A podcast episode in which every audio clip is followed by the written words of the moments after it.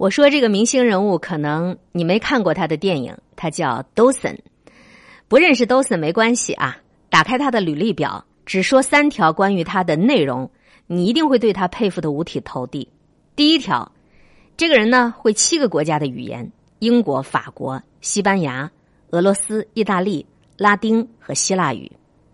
第二条，这个人放弃牛津大学去读剑桥，只是因为。他希望离父母稍微远一点。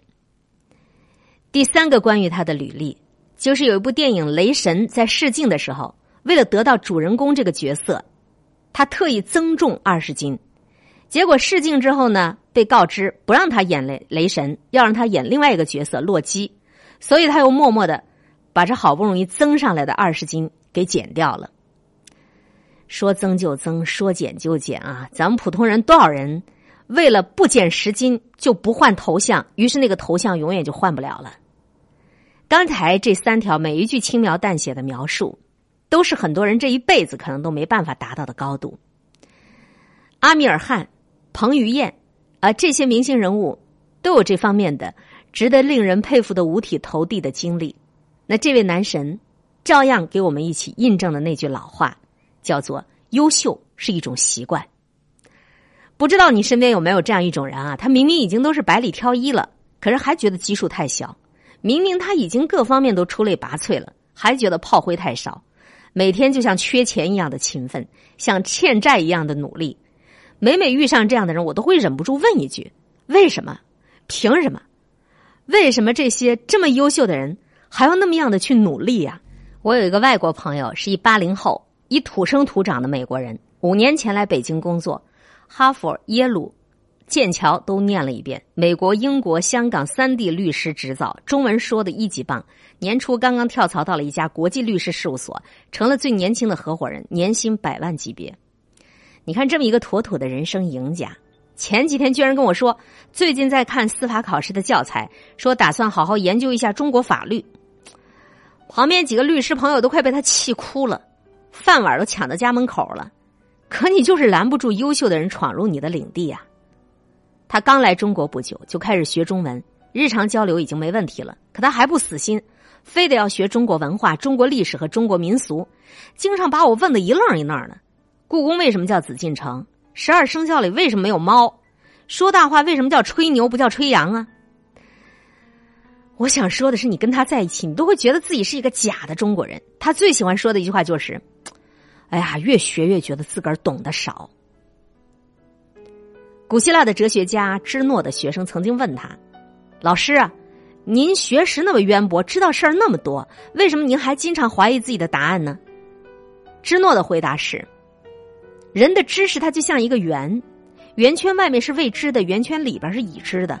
你知道的越多，你的圆圈就会越大，圆的周长也就越长，于是你个未知接触的空间也就越多。”因此，虽然我知道的比你们多，但不知道的东西也比你们多呀。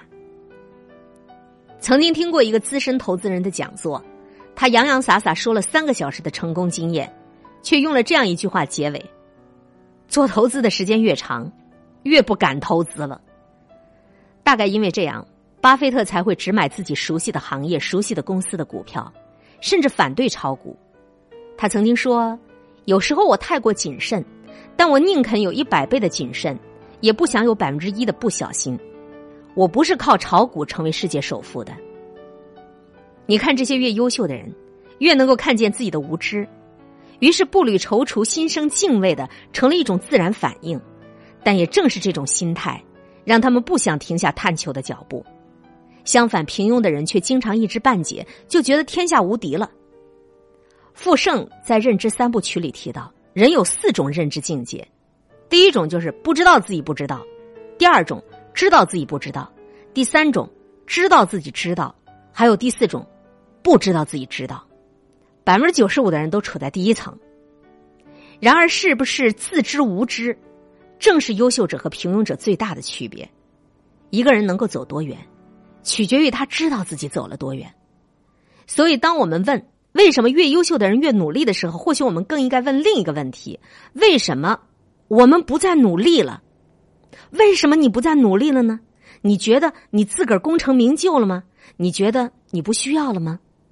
以为自己什么都知道，恰恰是无知的开始。有时候，小有成就，比你一事一事无成更可怕。我就听过一个真实的故事：一个九零后的小镇姑娘，从小喜欢读书写作，从上高中起就开始陆陆续续的在杂志上发表文章，后来自己又开始写公号出书，很快就小有名气，赚了点钱。有一家公司呢，就邀请这姑娘加入。给了她丰厚的薪水，她就毅然决然的放弃了高考，投奔了金主。我不知道这姑娘后来过得怎么样了。这些年，社会一直都在争论，上大学到底有没有用？说没用的人能够举出很多例子，证明上不上大学都没关系。从比尔盖茨到乔布斯，从爱因斯坦到爱迪生，社会这所大学好像更能够培养出优秀成功的人。可是讽刺的是。那些没有读过书却成功了的人，却比任何人都重视教育。见识越多的人，越能够看见差距，也就越明白读书的重要。宋朝的诗人黄山谷有句名言：“三日不读书，便觉语言无味儿，面目可憎。”周国平对这段话的解读，我特别赞同。你三天不读书，你都会自惭形秽啊，羞于对人说话，觉得没脸见人。这就是他所说的读书的癖好。读书为什么能成为一些人的基本需要？大概就是因为这种自愧不如的感觉吧。经常有人问我，怎么样能够成为一个努力的人？我就会反问他们：对于不努力，你的感受是什么？他们通常会说：不努力就是没感觉，混天天呗。我想这就是差距吧。真正优秀的人是停不下来的。因为内心深处有一种对无知的恐慌，对于知识，他们永远觉得自己不够。可是实际生活里呢，大部分的人都是在四十岁的时候吃着三十岁的老本三十岁的时候吃着二十岁的老本。我不是说人必要勇往直前，一次次的勇攀高峰，而是想说，一个人一定要有一种危机意识，还有一种谦卑的心态。对于这个世界，我们不知道的东西还有很多很多。笛卡尔曾说过：“没有知识的人，总是爱议论谁谁谁很无知啊，谁谁很谁很不行啊。知识丰富的人，却时时会发现自己的无知。所以，为什么越优秀的人反而越勤奋呢？答案或许很简单：他们比我们看得见更多。”更值得努力的东西啊！